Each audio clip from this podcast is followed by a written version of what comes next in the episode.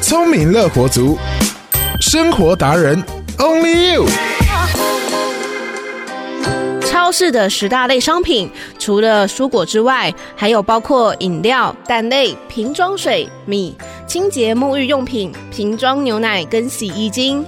但是你知道吗？最近成功大学和绿色和平的调查显示，超市的这十大商品每年至少会制造多达十八亿个，大约是一点五万吨的塑胶垃圾，多到可以塞满四千四百四十三辆垃圾车。而其中蔬果的销售量最高，因此也同时带动制造更多包装垃圾。比如说，以四个装在一起卖的苹果，就用了四个缓冲包和一个塑胶袋。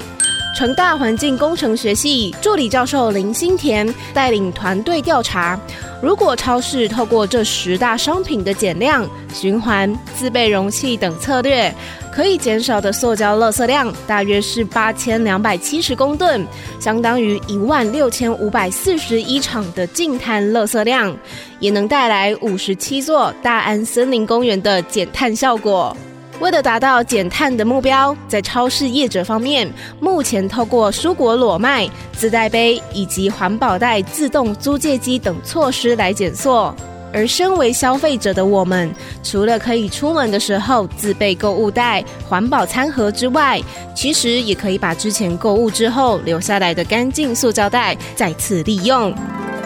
透过业者和消费者的努力，让台湾的垃圾量和碳排放都带来正面的效果。聪明乐活族，我们下次见！抓住生活小 paper，，让你轻松当个聪明乐活族。